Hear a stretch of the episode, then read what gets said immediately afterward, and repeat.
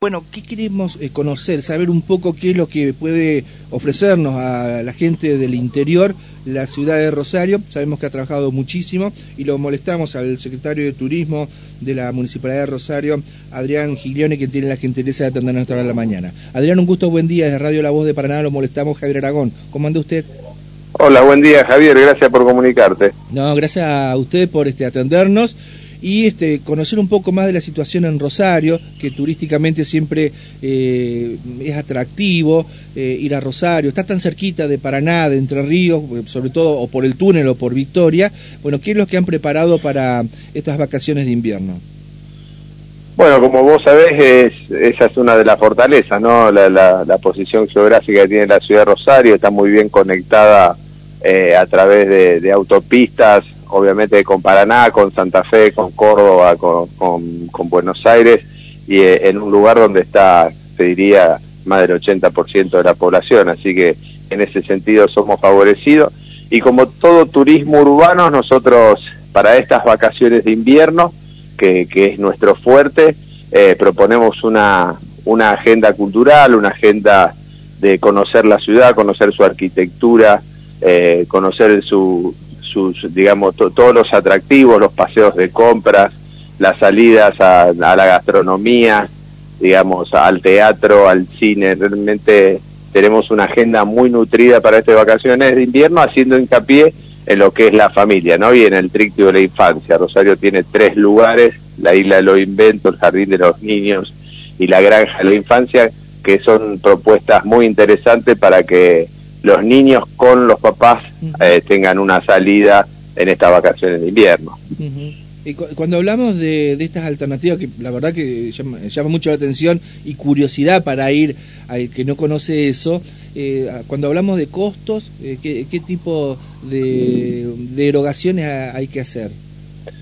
No, realmente el, el, costo en lo que yo te decía en esta salida del tríptico de la infancia es ínfimo, son son 100 pesos por, por entrada para, cada lugar, son tres lugares totalmente distintos, uno una granja interactiva, donde pueden hacer desde ir a hacer pan a ver los animales, a ver cómo funcionan los ecosistemas, el, la, la isla de los inventos, que es un lugar donde los chicos van a jugar, pero aparte de jugar, pueden interactuar eh, construyendo sus propios juguetes, realmente es muy interesante, tenemos muchísima demanda. Bueno, ahora con la jura de la bandera, uno de los atractivos eh, primordiales que tienen las maestras cuando vienen a la jura es poder pasar por la por la isla de los inventos porque tiene un formato muy interesante para los chicos, muy participativo.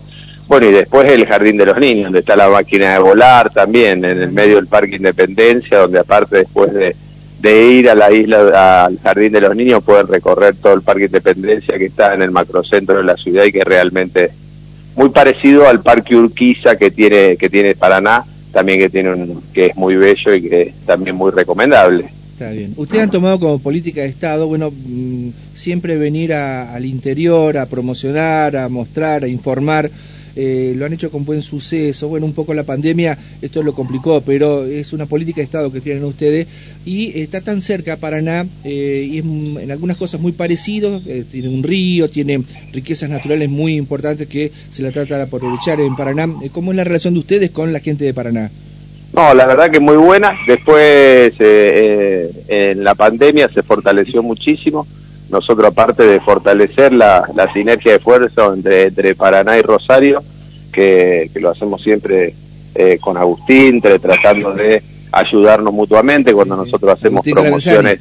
Claro. nosotros cuando hacemos promociones en Paraná, él siempre está nos colabora con, la logística o sugiriéndonos lugares o, o, proveedores y cuando ellos vienen acá nosotros tener eh, esta es la, misma acción, ¿no? Creo que, después de la pandemia nos dimos cuenta que eh, no, no salíamos solos, que teníamos que salir en equipo, bueno, y se quedó una relación muy, eh, muy fuerte ahí que trabajamos juntos, así que eh, pensamos estrategias en común con el sector, trabajamos mucho también eh, todo lo que es el turismo de congreso de convenciones.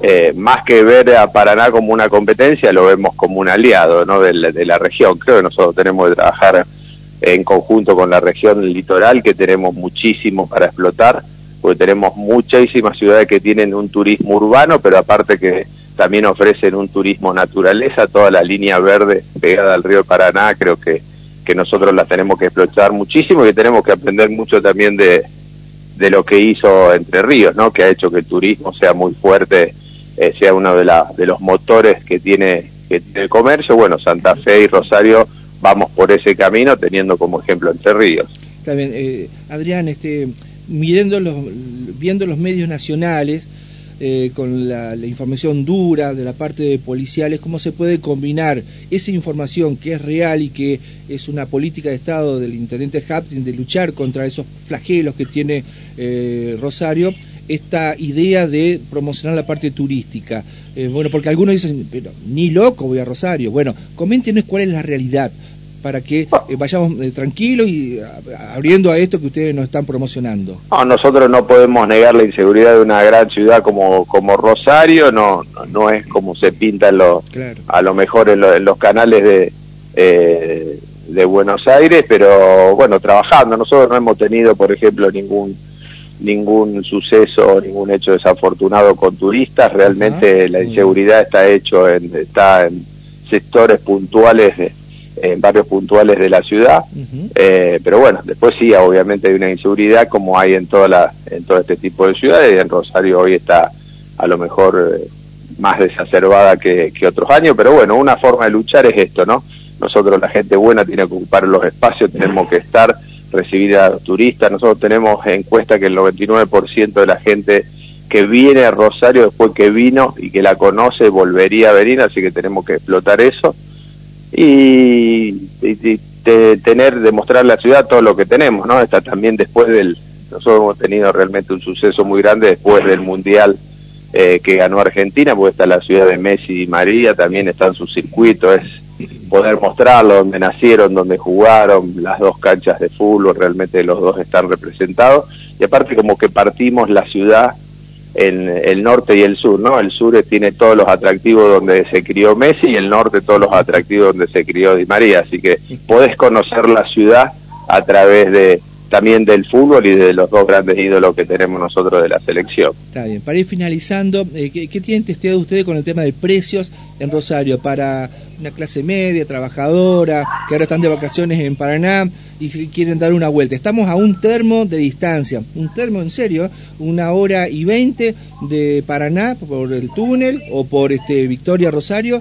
Eh, prepara el mate uno a las siete y media de la mañana, llega antes de las 10 ¿Qué, eh, qué, variedad de alternativas económicas tiene? ¿Cuántos sale, por ejemplo, un almuerzo para cuatro personas, el hospedaje? ¿Qué, referencia tiene usted? Mira, como, como vos sabés, eh, estas ciudades que no viven directamente del turismo, los precios son muy competitivos porque son los precios que busca el mismo rosarino día a día, ¿no?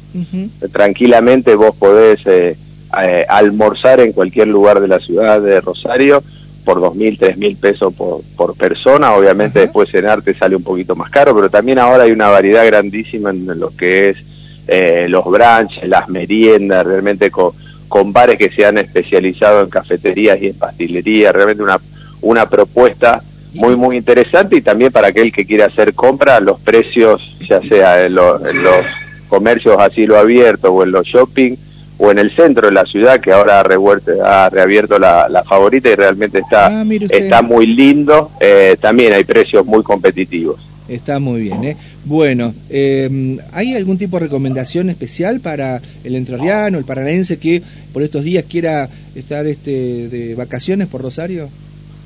No, no, no, que venga y que se acerque al ente turístico de la ciudad o que entre a la página del ente turístico o Rosario Turismo eh, que ahí va a tener todas las sugerencias, los paseos guiados, tenemos paseos en monopatines, paseos en guiadas en, bicicleta, realmente autoguías, así que entrar a Rosario Turismo, ahí va a estar la agenda, está linkeada la agenda de cultura también, así que se vengan para disfrutar de, de un fin de semana acá en la ciudad de Rosario, así que los esperamos a todos los entrerrianos y a los paranaenses en especial.